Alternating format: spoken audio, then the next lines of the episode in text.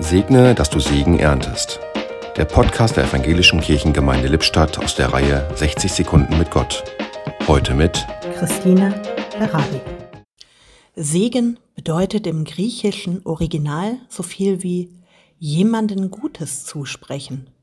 So ergab es die Recherche für diesen Podcast. Was für eine schöne Bedeutung.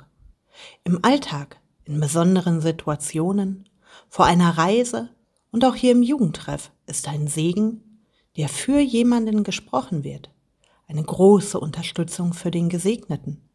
Da werden gute Worte über die Person und in ihr persönliches Leben hineingesprochen. Worte, die nicht leer und eine Floskel sind, sondern Worte, die etwas bewirken.